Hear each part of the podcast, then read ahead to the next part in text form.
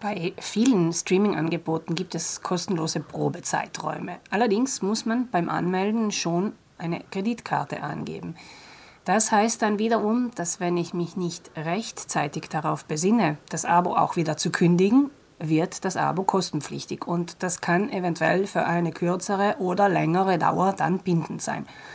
Das heißt, in Kurzfassung, immer dann, wenn die Kreditkartennummer eingegeben wird, im Kalender aufschreiben, bis wann das Abo kostenlos gekündigt werden kann. Und das auch in die Tat umsetzen, wenn man nicht länger am Abo interessiert ist. Denn wer so ein kostenloses Probeabo nicht kündigt, erlebt in der Folge oft sein blaues Wunder.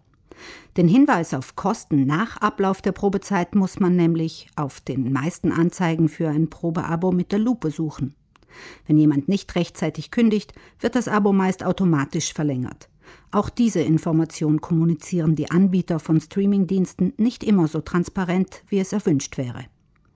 Ganz und gar verbraucherunfreundlich verhalten sich manche Anbieter von Streamingdiensten gegenüber ihren Kunden, die schon vor der Coronavirus-Pandemie ihre Dienste in Anspruch genommen haben. Streaming-Plattformen, die Sportereignisse übertragen, können ihre Aufgabe vielfach nicht mehr erfüllen, weil die Sportereignisse nicht mehr stattfinden. Wir haben Rückmeldungen erhalten, dass es bei einer vorzeitigen Kündigung wirklich teure Zusatzgebühren gibt. Warum passiert das?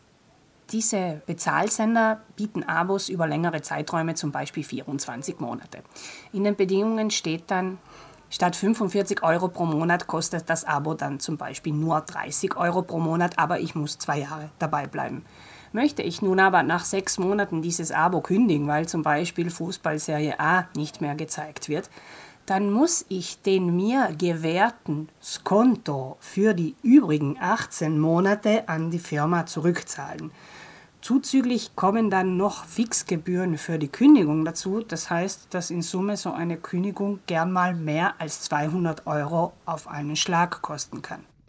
Außer Spesen nichts gewesen oder fast.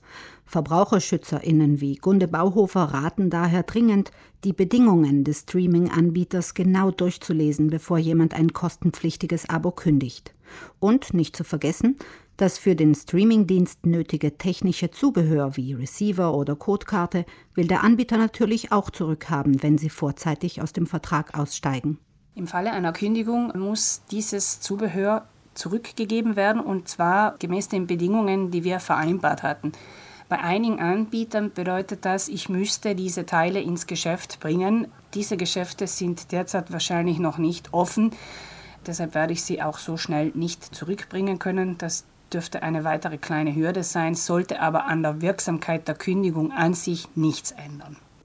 Die nicht stattgefundenen Sportereignisse als Kündigungsgrund anzugeben, verschafft Kunden momentan keinen Vorteil. Das ist aus rechtlicher Sicht ziemlich problematisch, denn viele Sportereignisse wurden noch nicht offiziell definitiv abgesagt. Die sind alle in so einer Art Zwischenstatus und man weiß nicht genau, wie es weitergeht.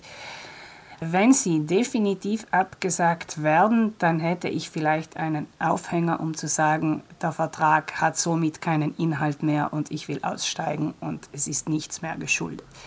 Bis zu diesem Zeitpunkt könnte sich das Ganze ziemlich problematisch gestalten. Wir werden die ganze Angelegenheit natürlich weiter im Auge behalten und Sie gerne weiterhin dazu informieren. Womöglich gibt es, außer das Abo zu kündigen, noch eine andere Lösung, mit der Kunden und Anbieter leben können. Und zwar zu fragen, ob es Sconti gibt. Denn viele Anbieter haben gesagt, ja, wir verstehen, das Angebot ist jetzt weniger reichhaltig. Wir gewähren einen Skonto. Aber auch hier kann man sich die Kritik nicht verkneifen. Diese Sconti werden nicht automatisch allen Abonnenten des Sportsektors gewährt, sondern man muss sich aktiv darum bemühen, man muss entweder beim Kundendienst danach fragen oder diese in der eigenen Kundenzone aktivieren.